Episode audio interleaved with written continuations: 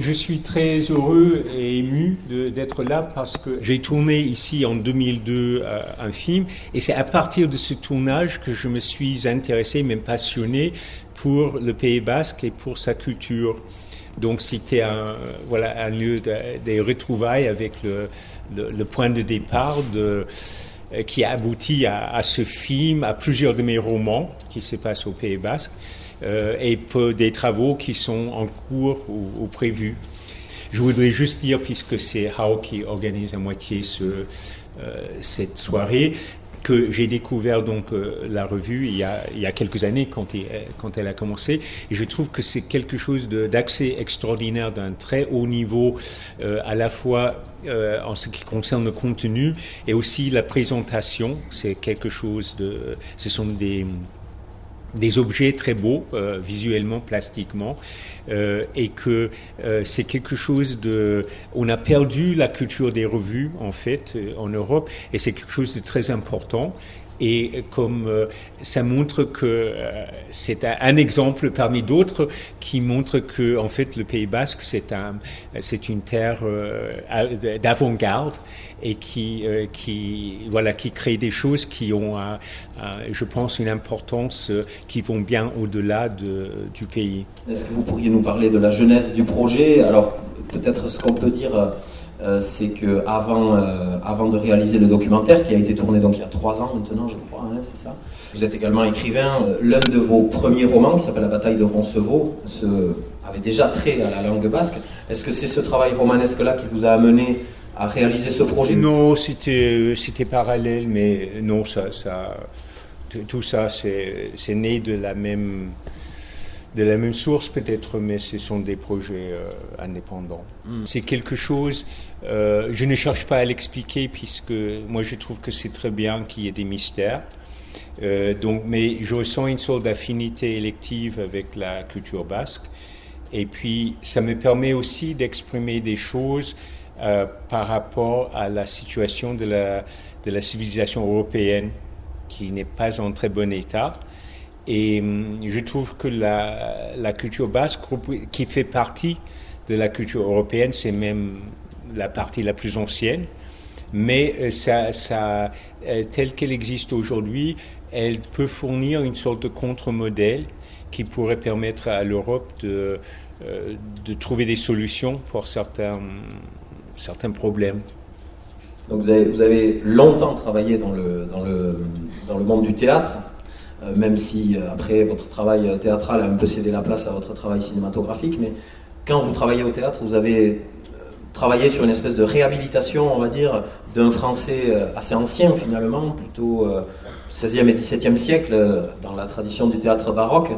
Est-ce que vous mettriez en parallèle le travail que vous effectuez ici, un peu cette espèce de coup de projecteur sur la langue basque, avec votre travail que vous avez effectué sur le français?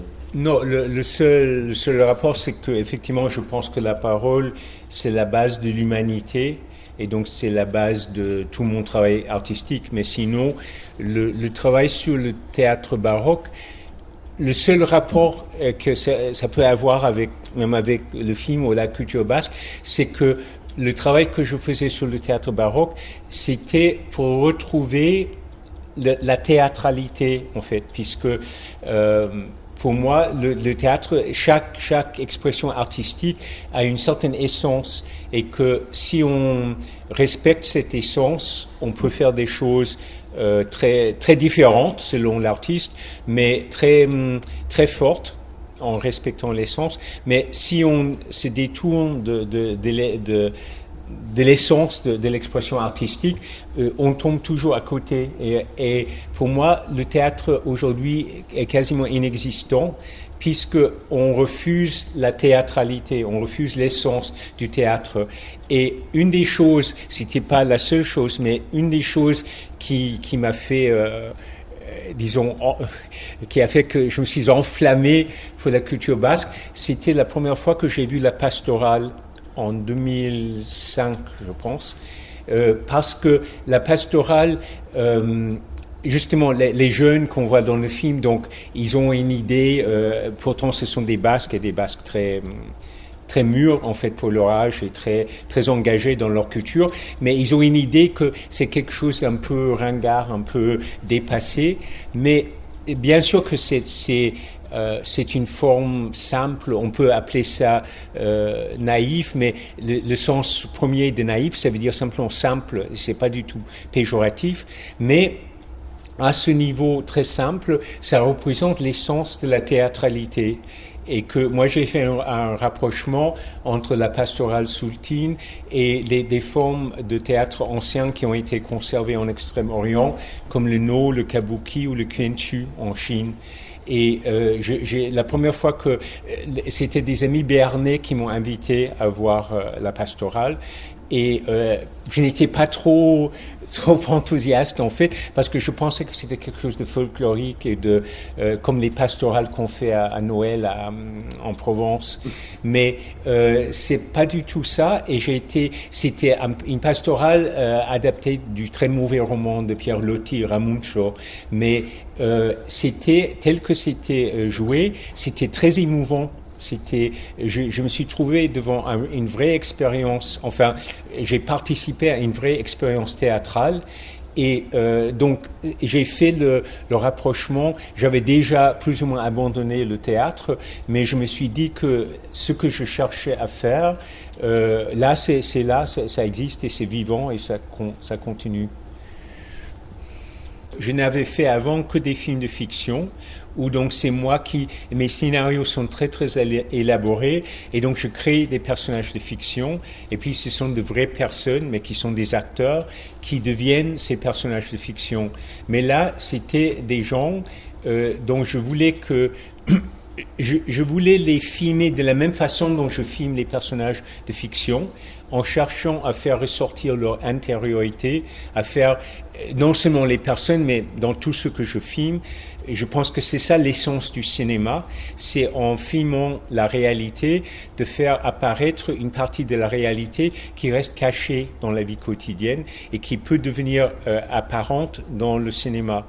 Et donc, c'est ce que je voulais faire en filmant ces, jeunes. Mais c'est vrai que euh, Bon, moi, je, je, leur ai fait confiance et ils m'ont fait confiance, mais c'était pas gagné d'avance, effectivement. Ces jeunes, je les ai rencontrés un an avant. Les, adultes, c'était des gens que je, je connaissais avant, c'était des amis, mais les, les, jeunes, je les ai trouvés en les cherchant un an avant de commencer le tournage, et je suis resté en contact avec eux. Je suis descendu plusieurs fois au Pays Basque, et puis on s'écrivait.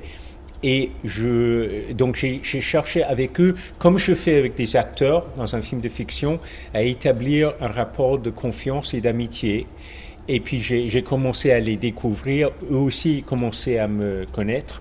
Et puis on discutait des choses qui, leur tenaient à cœur par rapport à leur euh, culture, leur identité, leur langue. Et donc quand, on a fait le tournage, il y avait des, situations, des lieux choisis, des situations. Donc c'est moi qui ai ça, mais d'une manière beaucoup moins formelle que dans un dans un film de fiction. Mais ensuite, ils étaient libres, on les filmait simplement et ils parlaient. Et donc tout ce qu'ils dit, rien n'était euh, décidé à l'avance, rien n'était écrit. Et ce sont eux qui, euh, qui s'expriment. Et dans cette dernière séquence, donc, euh, ça, ce n'était pas prévu la dernière discussion quand il se trouve dans le bar à, Donostia. Et bon, je pense qu'il n'avait pas l'habitude aussi de, de boire de l'alcool. et là, donc, il buvait de la bière. Et euh, ça, ça, la, voilà, ça les a libérés un petit peu. Ils ont commencé à parler donc du tournage et même de cet incident chez euh, Eramoun que, que je, donc je n'étais pas au courant. C'est-à-dire quand on, euh, on a l'entretien avec Thierry, on ne l'avait pas encore fait et on a décidé de le faire euh, là chez Eramoun. Et, donc euh, je ne savais pas que eux, euh, ils ont euh, donc décidé d'aller aider Eramoun avec le foin. Et donc il raconte ça. Et je trouvais ça très pro. Donc c'est de la réalité, même de la réalité qui n'était pas du tout prévue par moi, euh, par moi. Mais ça ressemble à quelque chose qu'on pourrait trouver dans mes films de fiction, puisqu'il y avait une mise en abîme, il y avait euh, la découverte de quelque chose qui était sous l'apparence du film lui-même Et ça m'a beaucoup ému en fait cette séquence quand je l'ai découverte. Et euh, voilà, donc c'est comme ça que j'ai travaillé avec eux.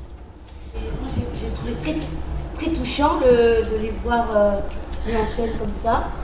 Et on sent euh, tout le temps en fait une gêne par la caméra quand même. Et du coup, la, dernière scène où on les voit parler de la caméra, où ils évoquent la caméra, c'est effectivement très libérateur. Parce que nous, en tant que spectateurs, moi personnellement, je ne sais pas ce que les autres en pensent, on sent qu'ils sont retenus par la caméra en fait. Ils ont une certaine retenue, euh, les, les euh, Je n'avais pas cette impression. Le, enfin, la productrice disait toujours quoi là, qui serait, enfin, qui serait bloqué par la caméra. Moi, je n'avais pas. Il y a eu quelques séquences au début du tournage où c'était, c'était vrai, et ce sont des séquences que je n'ai pas pu monter puisque on sentait qu'ils étaient conscients de la, de la caméra. Ils ne savaient pas. Ils parlaient, ils voulaient parler pour eux, mais on sentait qu'ils, qu'ils jouaient. Euh, tandis que dans les séquences que j'ai montées, je pense que euh, se sentaient bien avec nous, avec l'équipe. Ça n'a pas été gênant pour moi de les sentir comme ça. Je sentais une certaine, peut-être pudeur, on va dire un peu, euh, oui, mais la pudeur fait partie de, de, l'adolescence, en fait. Ça fait partie de leur caractère naturel. Et même quand ils se parlent entre eux, je pense qu'il y a une certaine euh, pudeur.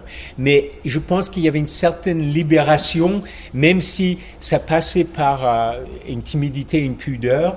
Mais le fait de pouvoir parler de ces choses comme ça entre eux, en sachant qu'il parlait au-delà de, mais, mais en même temps, il n'y pensait pas, je pense, au moment de, parler, que ça, ça, a libéré des choses euh, euh chez eux et ça leur a permis d'exprimer des choses qui étaient très importantes pour eux et que autrement, ils n'avaient pas, euh, en tout cas, ils ne pouvaient pas exprimer d'une manière aussi explicite. D'ailleurs, j'ai remarqué au cours de l'année où je l'ai suivi avant le tournage qu'il y a eu une libération de leurs paroles, que au début ça restait très un peu bloqué, un, peu coincé. Euh, je sentais qu'il y avait des choses, je, comprenais à peu près, mais ils avaient du mal à s'exprimer. Et puis à la fin, même juste avant le tournage déjà, la parole devenait plus libre. Et pendant le tournage, j'avais l'impression qu'ils ils arrivaient vraiment euh, à, s'exprimer avec la pudeur qui est naturelle à, l'adolescence, bien sûr.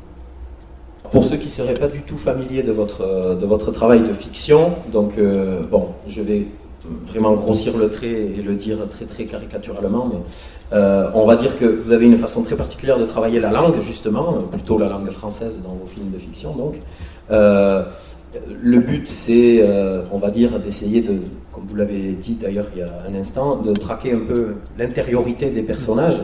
La question, c'est est-ce que quand on s'exprime dans une langue différente, est-ce que l'intériorité est différente? Je veux dire, est-ce que, la langue exprime une intériorité différente ou est-ce que c'est à chaque fois la même vérité que vous cherchez?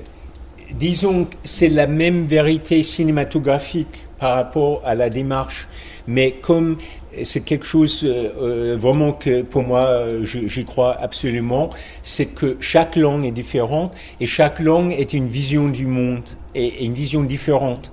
Et puis on existe à travers la langue qu'on parle, et si on est, si on, parle plusieurs langues, on a plusieurs personnalités.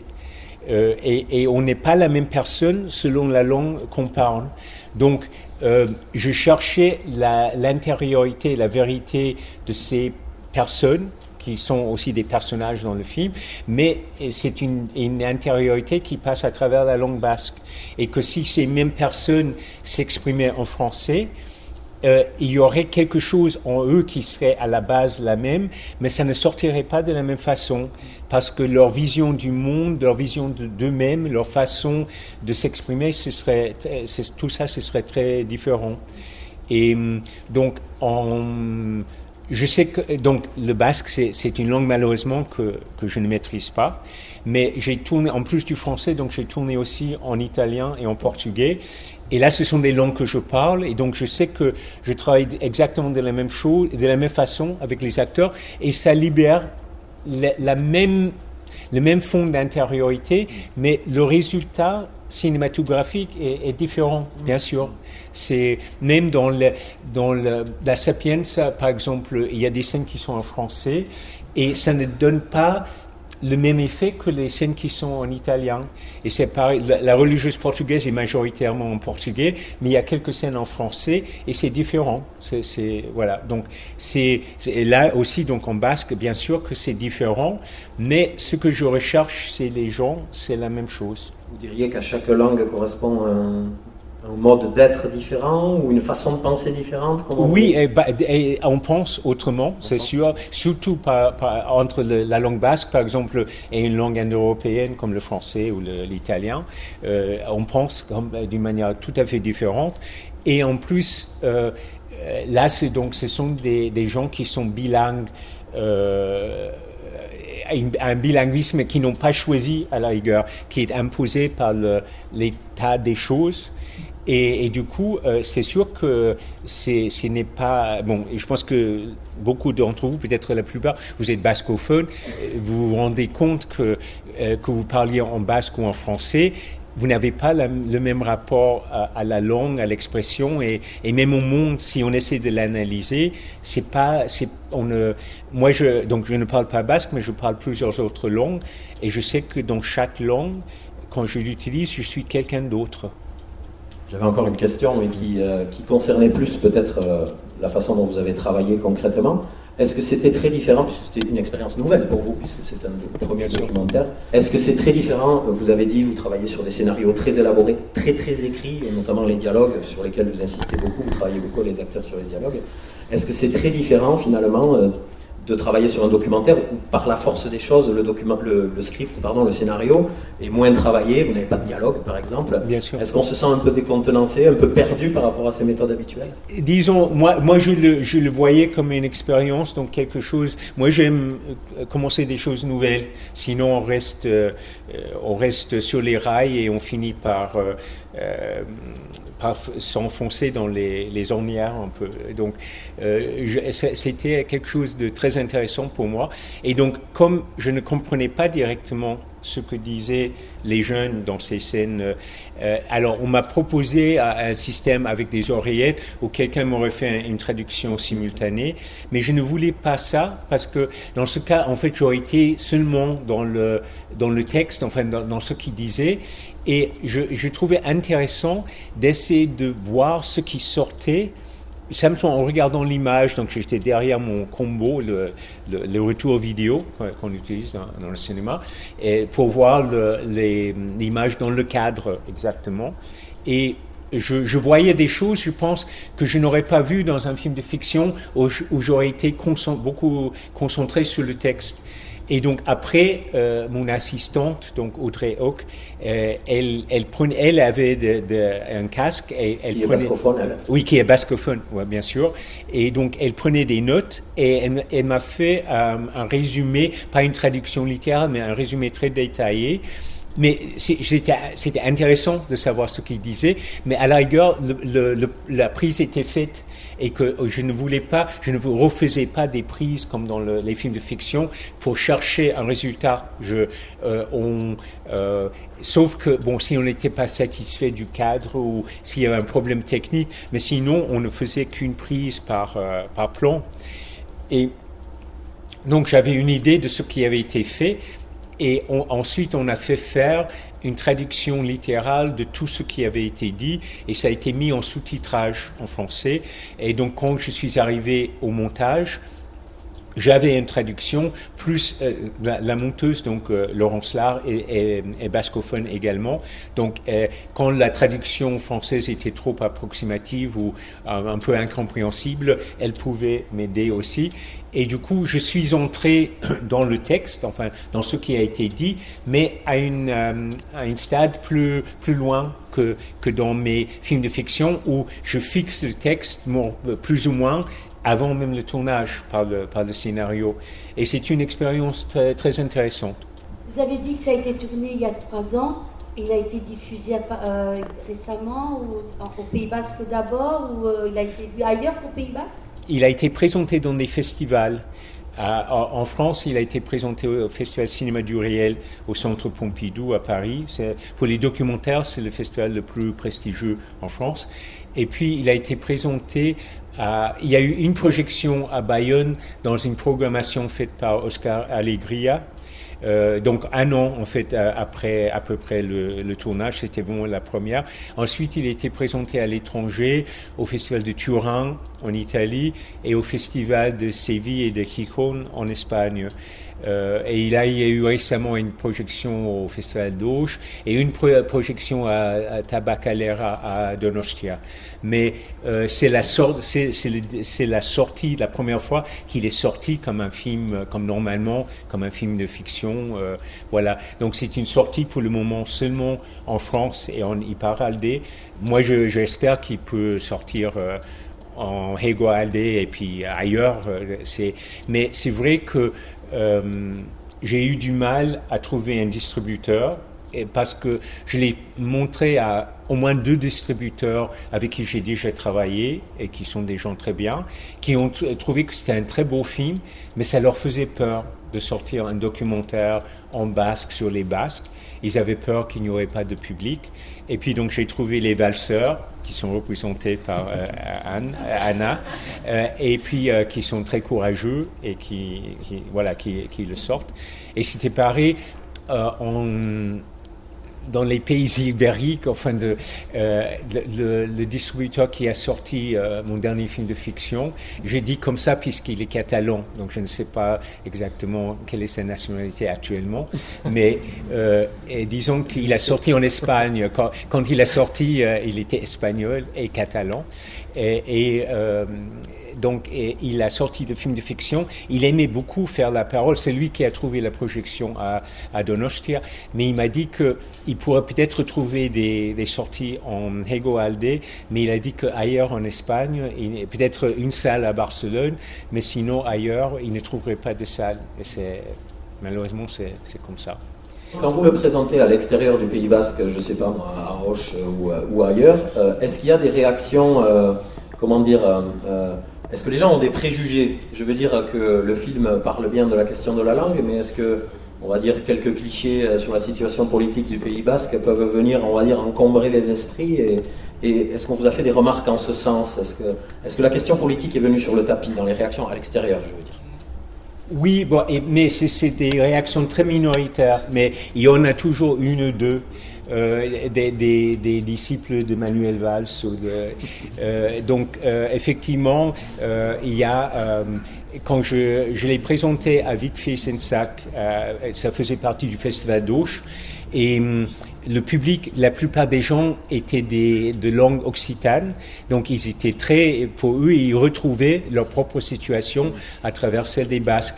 Mais par exemple, il y a une dame, comme je parlais du, euh, euh, du Pays Basque Nord et du Pays Basque Sud, il y a une dame qui m'a dit, mais qu'est-ce que ça veut dire? Il s'agit du Pays Basque euh, français et du Pays Basque espagnol.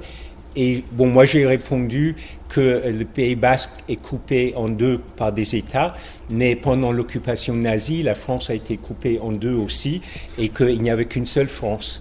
Et donc c'est la même chose pour le Pays basque, et ça l'a, ça l'a calmé.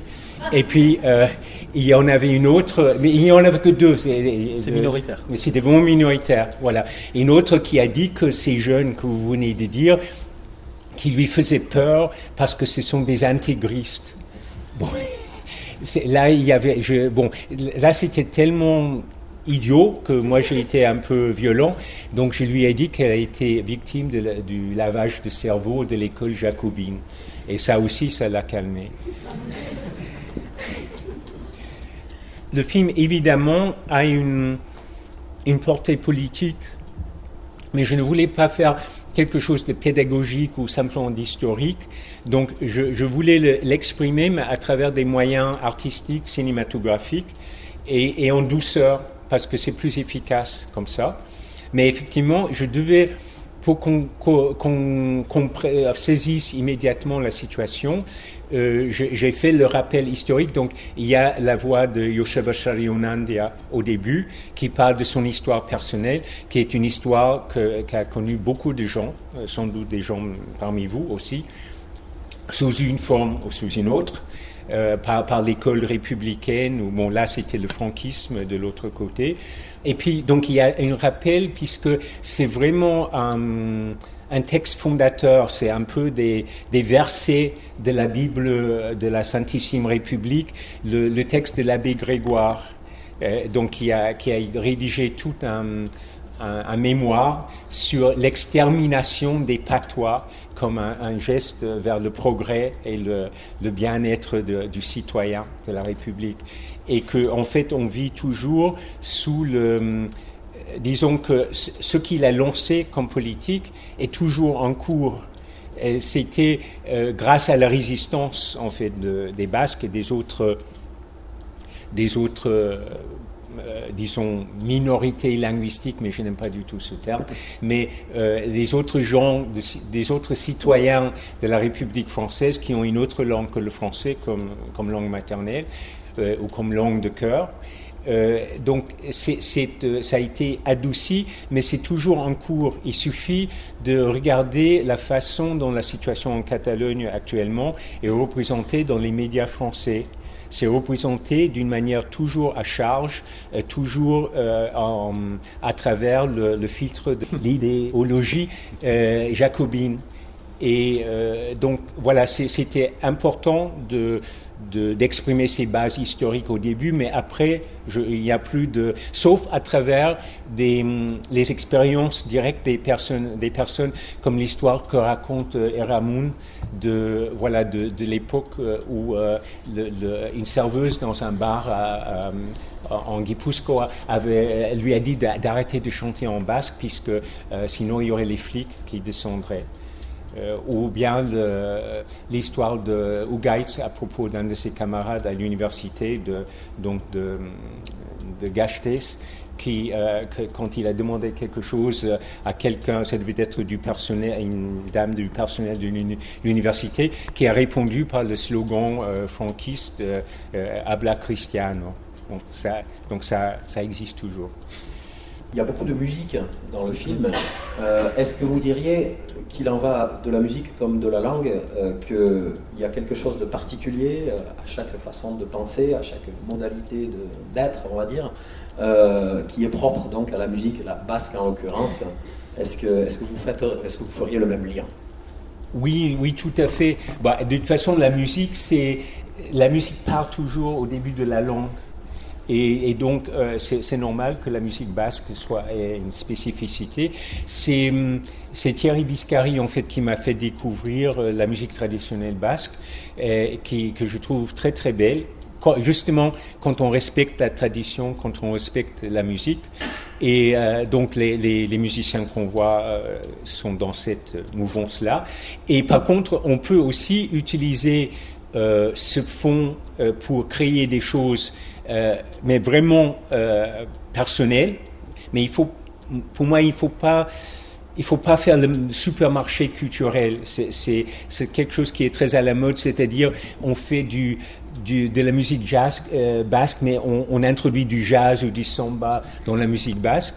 Ça, je trouve, c'est pas très intéressant. Mais Joël Mera, donc qui est aussi un vieil ami, euh, qui a qui a écrit donc euh, une musique. Euh, lui, il a fait le, le, Conservatoire national à Paris. Il a appris à écrire de la musique irkamienne et il aurait pu faire. Il a eu des prix en musique irkamienne. Il aurait pu faire une grande carrière en faisant ça, mais il a préféré revenir à Bayonne. Et donc, il écrit de la musique qui est de la musique contemporaine euh, de la musique savante contemporaine, mais qui tient compte de la tradition euh, musicale. Et donc, il, a écrit euh, ce, morceau que vous entendez exprès pour Madi, en fait, en, en pensant à Madi, qui le chante très très bien. Et donc il y a, il y a toute la, la elle, elle, fait elle fait appel à toute la tradition de l'ornementation de la musique soultine, mais la musique elle-même, c'est personnel, c'est la musique de Joël Mera. Euh, sur un texte en plus du XVIe siècle de Etchepare. Et ça, je trouve ça très intéressant. Et c'est évident que euh, ce morceau n'aurait pas pu être écrit euh, par, je ne sais pas, par un, Castillan ou par un, un Allemand et que et, ni interprété d'ailleurs par à moins que ce ne soit un étranger qui ait étudié la musique basque et les techniques d'interprétation de la musique traditionnelle basque mais sinon c'est un morceau qui est vraiment basque euh, tout en étant une création. Et quand le Kaleakan ou, ou Eramun chante la musique traditionnelle, c'est aussi, euh, ça ne veut pas dire qu'on chantait exactement comme ça il y a un siècle ou il y a deux siècles, mais il y a un certain respect de cette musique, on ne, cherche pas à la transformer en autre chose. Et il y a en même temps une expression personnelle que, ces musiciens euh, font passer à travers leur, interprétation de la musique. Là, il y a des choses très spécifiques, mais l'idée de, de chercher des gens euh, dont la situation linguistique n'est pas normale. Euh, parce que si on est à Paris, on apprend le français de ses parents et on n'y pense pas, ça va de soi, qu'on utilise cette langue dans toutes les occasions de la vie. Mais pour des gens dont euh, la situation linguistique n'est pas normale, je pense que j'aurais pu faire quelque chose de, voilà, mais il y aurait eu de, de grandes différences par rapport euh, parce que chaque situation est différente. La, la seule chose de, de, commun entre les Bretons, les Catalans et les Basques, c'est l'oppression par rapport à leur langue. Mais sinon, ils ont chacun une tradition culturelle différente, les langues sont différentes, et même la situation politique est, est, est différente. Les, la, le catalan, euh, par exemple, la situation est plus normale. C'est pas normal, mais en Catalogne euh, du Sud, parce qu'il y a une partie de la Catalogne qui, qui est de l'autre côté, mais en Catalogne du Sud, la situation à Barcelone, c'est pas une situation normale, mais c'est plus normal que la situation du Basque. Par contre, la situation du Basque est plus normale, ou en tout cas, le Basque est, moins en danger que le Breton. Euh, donc, pour des raisons différentes. Donc, si je faisais un film sur euh, une de ces autres langues, je serais obligé de tenir compte, bien sûr, de tous ces, autres euh, paramètres. Vous êtes intéressé à l'Italie? Est-ce que vous êtes euh, intéressé plus particulièrement au parler de Naples, de la région de la Campanie, par exemple? En Italie, la situation est différente. L'Italie, c'est un, fantasme du 19e siècle, en fait. L'Italie n'existe pas. L'Italie était une, mosaïque d'États, chacun avec sa culture propre, avec un sentiment d'avoir un lien commun. Et donc, ils ont inventé une langue commune ils ont adopté en fait la langue toscane à partir de, du XIVe siècle, mais euh, il n'y avait pas un État qui l'a imposé. L'italien est devenu la langue littéraire des Italiens, mais euh, enfin la langue littéraire majoritaire, puisqu'il y a une littérature dialectale en Italie jusqu'à nos jours. Mais les Italiens ont créé une langue commune sans État. Donc d'une certaine manière c'est quelque chose de supérieur euh, en tout cas de ce que font euh, des langues communes qui sont créées par la volonté politique d'un État. Mais euh, euh, je, me suis intéressé à certaines régions de l'Italie par, par des circonstances différentes. Euh, la, Naples, c'est pas une des, régions que, ou la, la campagne, c'est pas une des régions que je connais le mieux. Je connais euh, je connais bien la, la, la, Vénétie et Venise et le, les, les, les, aires qui sont rattachées linguistiquement comme autour de Trieste, parce que c'est une, une, région qui a une très riche culture euh, dialectale, en fait, jusqu'à nos jours. Euh, et puis je me suis intéressé à la Sicile aussi, donc euh, comme région. Mais et ce sont effectivement, ce sont chacune de ces régions a une, une particularité, particularité culturelle, mais il n'y a pas le euh, comme l'État italien, c'est quelque chose de très faible en fait et de très hypothétique. Euh, il n'y a pas la même euh, la même pression d'un État pour effacer des différences locales. Et, elle, elle s'efface dans les dernières dé, décennies. Elle s'efface, mais sous la violence de la télévision et d'Internet, mais pas par la volonté d'un État. Donc c'est une situation différente. C'est un peu la même chose en Allemagne aussi euh, et dans les pays germaniques en général. Euh, mais le, le centralisme euh, jacobin, bon, c'est une spécialité française, mais ça existe aussi en Espagne euh, avec un, un, peu moins de poigne, mais ça, ça, existe aussi. Et donc vous avez, euh, vous profitez de ces deux États. Euh, donc c'est dommage, mais c'est comme ça. Vous travaillez sur un long métrage en langue basque, de fiction cette fois-ci. Oui. Alors, je vous demande évidemment pas de rentrer dans les détails puisque vous êtes encore euh, en plein travail là-dessus. Euh, comment vous allez procéder? Est-ce que vous allez prendre le parti pris que vos fictions françaises ont déjà éprouvé euh, c'est-à-dire avec des dialogues ultra ciselés où vous êtes extrêmement attentif à la diction des acteurs et où vous les dirigez beaucoup? Ou est-ce que vous allez opter pour quelque chose de plus libre d'une certaine façon, un peu comme vous l'avez fait dans le documentaire? Ou est-ce que vous allez adopter une, position un peu médiane, peut-être avec cette fameuse, oreillette cette fois-ci? Comment vous, pensez travailler? Euh, alors, donc, oui, il y a un projet de fiction qui est en cours, qui est euh, ma propre version du mythe d'Atarabi et Mikolach. Et donc j'ai écrit le scénario en français, mais il a été traduit en Euskara Batua par euh, Icharo Borda, la poétesse basque de Bayonne. Et c'est comme mes autres fictions, en fait, c'est très écrit, les dialogues sont très ciselés. Et euh, je voulais justement que ce ne soit pas euh, dans un dialecte particulier ou un mélange de dialectes pour qu'il n'y ait pas de tentation de naturalisme. C'est, je cherche euh, une réalité cachée, mais c'est pas ce qu'on appelle le réalisme, qui est souvent quelque chose de purement intellectuel et qui n'est pas réel en fait. Quand, quand les jeux psychologiques des acteurs, par exemple, c'est toujours très faux.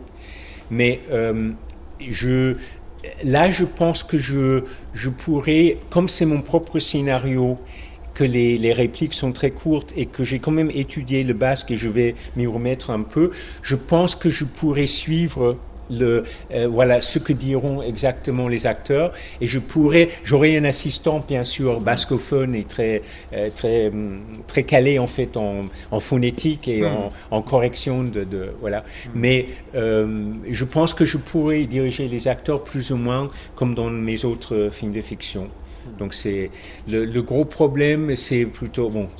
Toi, tu connais ça aussi. C'est trouver le, les financements. Le film aurait dû se tourner cette année, et maintenant j'espère qu'il se tournera en 2018. Je voudrais revenir sur, sur le, film qu'on a vu ce soir. Euh, le choix donc, des, des protagonistes. Euh, j'aimerais comprendre un peu euh, d'où vient ce choix effectivement, précisément, pas précisément essayer de comprendre comment l'ensemble a été formé de ces 5-6 personnages. Parce que euh, en le regardant plusieurs fois, je, j'essaie d'expliquer pourquoi je pose cette question. Oui, bien sûr. Parce que souvent, je me suis dit pendant le film, là, c'est dommage qu'il n'y ait pas des, qu'on n'entende pas aussi des, personnes qui ne sont pas militantes. Je veux dire, euh, parce que c'était un peu des, des personnes qui ont une réflexion sur la langue, qui qui travaillent à la, à la, à la, faire vivre, etc. Et il existe aussi des gens qui la parlent sans s'être jamais posé aucune question sur, sur, sur la langue qui est la leur. Euh, voilà. Euh, pourquoi, par exemple, il n'y a pas de personnages comme ça dans les protagonistes principaux? Au début, j'ai fait un projet, je ne savais pas exactement dans quelle direction j'irais, et j'ai fait un, parce qu'il faut mettre pour un documentaire, il faut écrire un scénario, ce qui est absurde. Voilà. Mais euh, donc, et, et c'était beaucoup plus large l'échelle, euh, et je voulais même faire parler donc des anti-basques des, gens, des gens qui vivent au Pays Basque, mais qui sont jacobins, qui sont euh, euh, en général qui ne parlent pas basque, mais qui sont contre l'existence même de la langue. Mais j'ai été pris par le. Je, je, pense que pour faire, pour que ce soit quelque chose d'artistique, il fallait que ça une ligne, que ça, ça ait une, une forme qui, qui aille quelque part. Et aussi, je me suis attaché à ces personnes, euh, ces quatre jeunes. Et donc, ce sont eux qui sont devenus le, le fil euh, euh, conducteur. C'est aussi parce que des gens qui parlent basque sans aucune conscience, c'était des gens plutôt d'une autre génération et qui ont subi justement la propagande, enfin le, la pression jacobine.